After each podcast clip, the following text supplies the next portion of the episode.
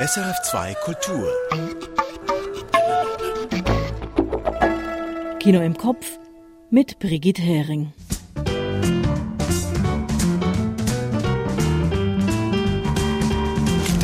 Georges Wirsch hat den Schweizer Spielfilm L'amour du monde gesehen und mit der Autorin und Regisseurin Jenna Ass gesprochen. Michael Sennhauser hat mit dem französischen Regisseur Olivier Daon über dessen Film Simon Weil, ein Leben für Europa gesprochen. Und Ann Meyer hat Empire of Light von Sam Mendes angeschaut. Von mir kommen die fünf Kurztipps und eine Rätseltonspur dazu.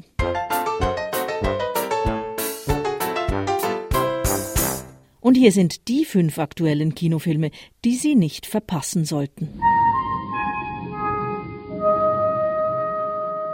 L'amour du monde von Jenna Ass.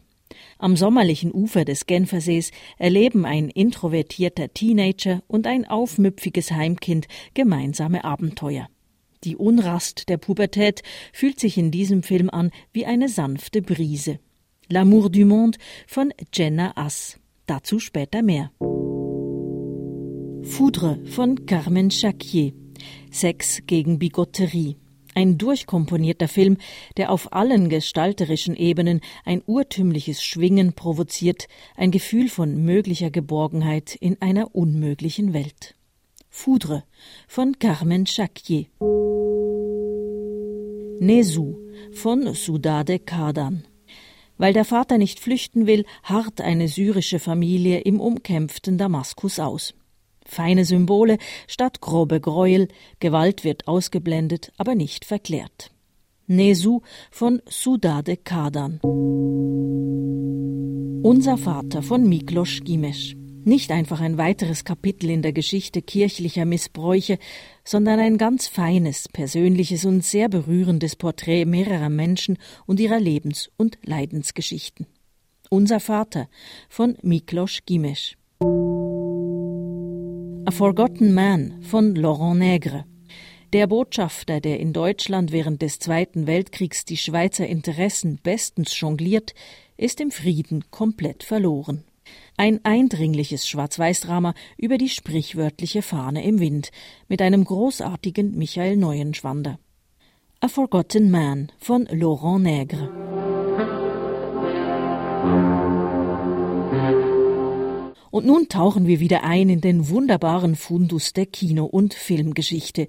Hier kommt die Tonspur zum Erraten. Alright, folks. Showtime. Aus welchem Film stammt folgende Szene?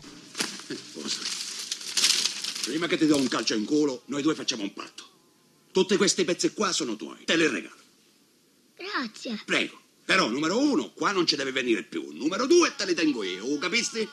Va bene. Va bene. Allora d'accordo. E ora vattene.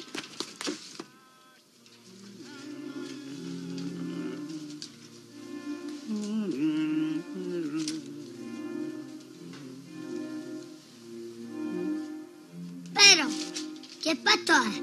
Se questi sono miei, perché te li devi tenere tu? Mica. Non ti fare vedere più, ti spacco la testa, mi sentisti?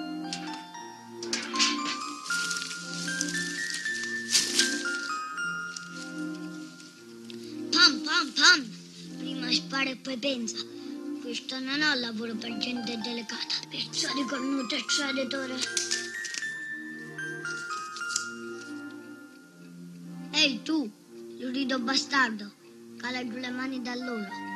Ta ta ta ta. Sporco nero. Stai alla larga da me. Se no ti rompo la faccia. Und auch wenn Sie vom Dialog nichts verstanden haben, dann hat Sie vielleicht die Musik auf die richtige Spur geführt.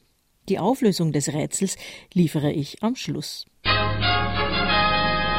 L'amour du monde, der Traum von der großen, weiten Welt. Solches Fernweh verspürt die 14-jährige Margot in einem neuen Schweizer Film mit eben diesem Namen. L'amour du monde. Gerne wäre Margot auf einer tropischen Insel. Stattdessen jobbt sie in den Sommermonaten als Aushilfe in einem Kinderheim am Genfer See und trifft dort auf ein kleines Mädchen, das sich ebenfalls fehl am Platz fühlt. Georges Wirsch hat L'amour du monde gesehen und darüber mit der Autorin und Regisseurin Jenna Ass gesprochen.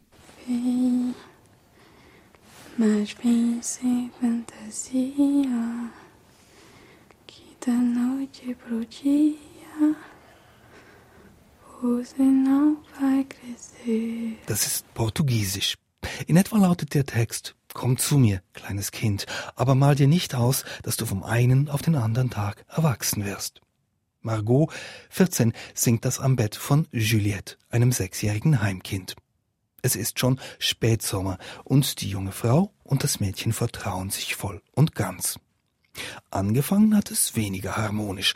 Margot, introvertiert, pubertierend, sollte sich im Heim nur ein paar Stunden um das rebellische Mädchen kümmern. Stattdessen nimmt Margot Juliette mit ans sonnige Ufer des Genfer Sees. Dort büxt die Kleine aber aus, springt vom Steg ins Wasser und ein junger Fischer muss sie vorm Ertrinken retten. Hey, pass auf deine Schwester auf, ruft der Fischer vom Boot aus. Und die klitschnasse Juliette fügt hinzu, bah, die ist gar nicht meine Schwester. Faut surveiller ta sœur. C'est pas ma sœur Et alors, ça va pas sauter comme ça J'ai autre chose à foutre, moi, que de jouer au maître nageur. Juliette, tu viens, on y va. Non, On va laisser le monsieur tranquille. non. Faut que tu m'écoutes maintenant, on y va. Mais laisse-moi tranquille Es renkt sich dann aber schnell wieder ein zwischen Juliette und Margot, denn zu viel verbindet die beiden. Brüchige Kontakte zu den Eltern und das Gefühl, immer alles falsch zu machen. Margot war schlecht in der Schule. Ab dem Herbst heißt Klasse wiederholen. Dazu sagt die Autorin und Regisseurin Jenna Ass, sie habe ihre Figur Margot bewusst eine kürzliche Niederlage einstecken lassen, weil ihr das als Autorin erlaubte, sie auf eine Irrfahrt zu schicken. C'est vrai que de la mettre euh, face à un échec, ça, ça permettait de mettre le personnage dans une forme un peu d'errance, de euh, j'ai pas réussi euh, ce que je dois faire, et aussi ça permettait de la lier à Juliette. Diese gemeinsame Unsicherheit besiegelt die Beziehung zwischen Margot und Juliette. Aber L'amour du monde ist kein Beziehungsdrama über verstörte, aufmüpfige Kinder, sondern zuerst eine sommerlich leichte und verträumte Fantasie über die Lust, gerade im Sommer aus dem Alltag zu fliehen.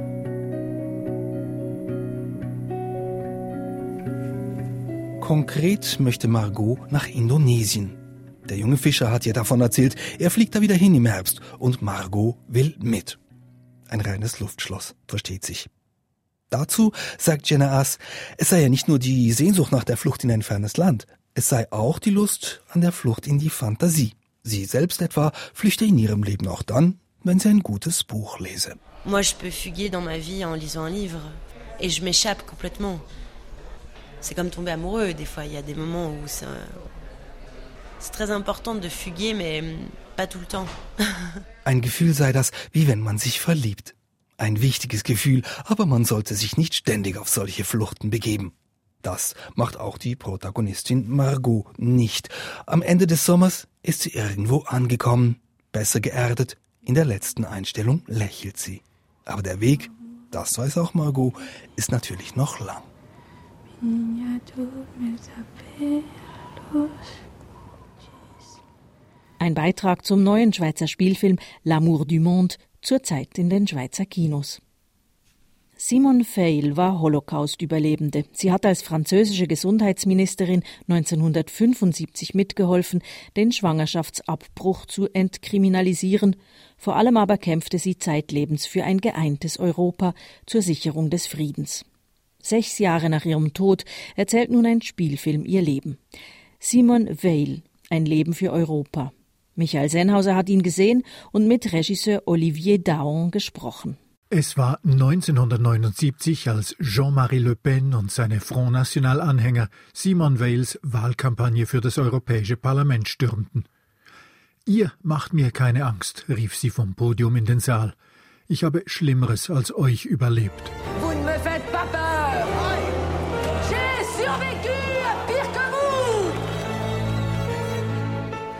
Gemeint sind die Konzentrationslager von Auschwitz und Bergen-Belsen. Die Szene ist authentisch, aber hier ist die Schauspielerin Elsa Silberstein zu sehen und zu hören. Regisseur Olivier Daron betont denn auch, sein Film habe nichts Dokumentarisches, er habe die Persönlichkeit von Simone Weil fiktionalisiert mit Licht, Schauspielerinnen und Dekor. C'est pas un documentaire, il y a une actrice qui joue, il y a des éclairages, il y a des décors qu'on a repeints, il y a, il y a tous les artifices du cinéma. Sein Film, sagt Olivier Daron, repräsentiere seinen Blick auf die Politik, gegen Ende des Films durchaus auch vermittelt über Simon Weils Reden, aber so, dass auch jene Zuschauerinnen etwas damit anfangen könnten, die ihre politische Position nicht teilen. Le film dans son entièreté, c'est ma façon de voir la politique, en tout cas à travers le discours de Simone que j'utilise à ce moment-là pour euh, faire la fin du film, où elle est sur la transmission, sur la mémoire, sur la filiation, choses comme ça. C'est quelque chose euh, à laquelle tout le monde peut se euh, raccorder, sans même être spécifiquement de son côté ou pas en politique d'ailleurs. Es klingt ein wenig seltsam, wenn sich der Filmemacher darum bemüht, unparteiisch zu erscheinen. Aber bei einem Produktionsbudget von rund 16 Millionen Euro besteht auch in Frankreich die Gefahr, dass bestimmte politische Parteien dem Film eine politische Agenda unterstellen. Olivier Darons Fiktion schafft den Spagat zwischen dokumentiertem Material und emotionalisierter Intimität allerdings recht gut. Wenn die echte Simone Weil in Fernsehaufnahmen betont, sie habe die Idee eines versöhnten Europa immer für die einzige Chance gehalten, um einen dritten Weltkrieg zu verhindern, Pour moi, il n'y avait qu'une chance. C'était l'Europe, la réconciliation. Si je souhaitais cette réconciliation, c'est parce que j'avais profondément le sentiment que tant de haine, tant de barbarie, sinon, ne pouvait qu'aboutir qu'à un troisième conflit mondial dann klingt das in der Paraphrase durch die wunderbare Schauspielerin Elsa Silberstein zugleich hoffnungsvoller, aber auch verträumter. Comment ne pas être conscient de la nécessité de nous unir pour nous épauler les uns les autres et résister ainsi à tout retour du totalitarisme In Frankreich, wo Simone Weil eine bekannte Figur geblieben ist, hieß der Film denn auch schlicht Simone, le voyage du siècle, die Reise des Jahrhunderts. Und was auf der Leinwand zu sehen ist, ist tatsächlich eine Passionsgeschichte. Stationen aus dem Leben einer Frau, die als 18-Jährige aus dem KZ befreit wurde und fortan ihre Vocation, ihre Berufung darin sah, das Grauen des Totalitarismus zu bannen. Viele Szenen des Films bleiben im Gedächtnis. Damit ist Olivier Daron zwar nicht der ganz große filmische Wurf gelungen, aber doch eine würdige Annäherung an Simone Weil und das, wofür sie gekämpft hat. Simon Weil, ein Leben für Europa, läuft jetzt bei uns im Kino. Die Kinos kämpfen überall mit sinkenden Besucherinnenzahlen. Wohl deshalb haben in letzter Zeit gleich mehrere berühmte Regisseure Filme über die Magie des Kinos gemacht. Jüngst Steven Spielberg mit The Fablemans und nun auch Sam Mendes mit seinem neuen Film Empire of Light. Ein Film, der in einem großen Kinopalast im England der 1980er Jahre spielt. Ann Meyer. If I run the film at 24 frames per second, you don't see the darkness. Wenn ich die Filmrolle mit 24 Bildern pro Sekunde abspiele, kann man den dunklen Strich zwischen den einzelnen Bildern auf dem Filmstreifen nicht mehr sehen. So erklärt der Vorführer des Empire Kinos Steven, wie das bewegte Bild auf der Leinwand entsteht. Steven ist fasziniert. Er hat gerade angefangen, im Kino zu arbeiten. Amazing. It is amazing. Die Dunkelheit des schwarzen Strichs nicht sehen. Eine Metapher dafür, dass Filme einen vergessen lassen können, wenn es im Leben düster wird. Düster sieht es auch auf dem Leben von Hillary aus. Sie arbeitet schon länger im Empire. Kürzlich war sie in einer psychiatrischen Klinik. Sie muss Medikamente nehmen, leidet an einer bipolaren Störung. Immer wieder kommt es zu Zwischenfällen im Kino. Etwa, wenn sie an einer Premiere vor dem Kinopublikum plötzlich eine Rede hält. Als der Chef des Kinos sie zur Rede stellt, wehrt sie sich. Zu lange hat er sie ausgenutzt. You are not invited to speak. Well, it can't be all men droning on. You knew what this evening meant to me, Hillary. You more than anyone. And yet you willfully tried to ruin it. Well, I'm terribly sorry, but you can't always have it your own way. But you've got a problem. You know that? You need serious help. Now, we've all tried to help you here, but at some point, you need to take responsibility. Hillary beginnt mit dem jungen neuen Mitarbeiter Steven eine ungewöhnliche Romanze. Durch ihn erlebt sie, wie er immer wieder Opfer von Rassismus wird. In und außerhalb des Kinos. Denn Steven ist schwarz. Hillary ermutigt ihn, sich nicht unterkriegen zu lassen, sich zum Beispiel nochmals für das Architekturstudium zu bewerben, obwohl er beim ersten Mal schon zurückgewiesen wurde.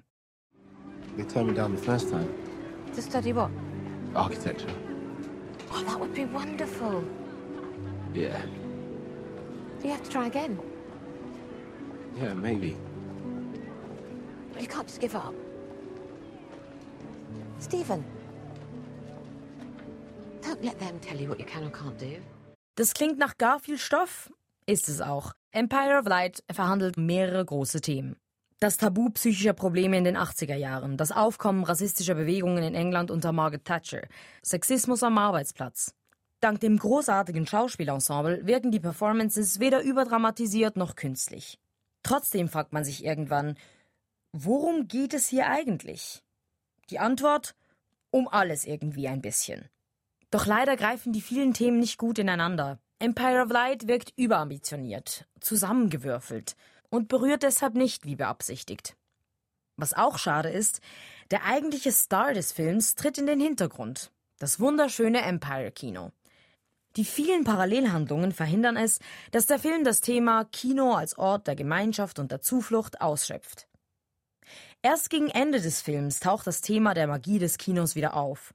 Nachdem Hillary einige Zeit wegen ihrer psychischen Probleme bei der Arbeit im Kino gefehlt hat, kommt sie zurück und möchte einen Film schauen. Und das wirkt regelrecht heilend auf sie. Show me a film. What? Show me a film. I want to see a film. In solchen Momenten inszeniert Regisseur Sam Mendes die Kulisse mit so viel Hingabe, dass man seine Liebe zum Kino in jedem einzelnen Bild spürt. Das steckt an. Und alleine deshalb lohnt es sich dann doch, den Film über das Empire Kino im Kino zu schauen. Empire of Light läuft jetzt im Kino. Und nun wie versprochen die Auflösung der Tonspur. Und die stammt aus der Ode ans Kino schlechthin. Aus Nuovo Cinema Paradiso, dem Film, mit dem Giuseppe Tornatore das Kino bereits 1988 als Sehnsuchtsort der Vergangenheit feierte und zu dem Ennio Morricone die Musik komponierte. In der gespielten Szene will Vorführer Alfredo den kleinen Toto nicht ständig in der Kabine haben und schickt ihn mit abgeschnittenen Filmschnipseln nach Hause. Dort schaut sich der Kleine die Filmstreifen an und spricht dazu die Szenen nach.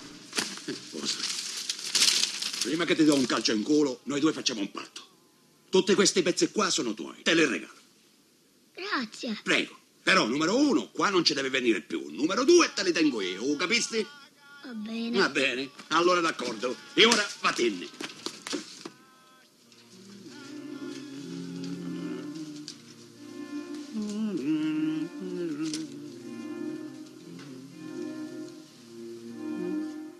Però, che patto è? Se questi sono miei, perché te li devi tenere tu? Mica. Non ti fare vedere più, ti spacco la testa, mi sentiste?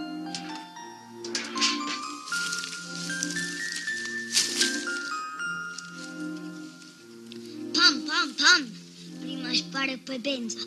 Questo non è un lavoro per gente delicata. Pezzo di cornuto e traditore. Ehi tu, lurido bastardo. Cala giù le mani dall'ulo. Ta ta ta ta. Sporco nero. Stai alla larga da me. Se no ti rompo la faccia. Viva il Cinema. Die fünf Kurztipps finden Sie auch auf sennhausersfilmblog.ch. Ich, Brigitte Hering, verabschiede mich bis nächste Woche von Ihnen und wünsche viel Vergnügen im Kino.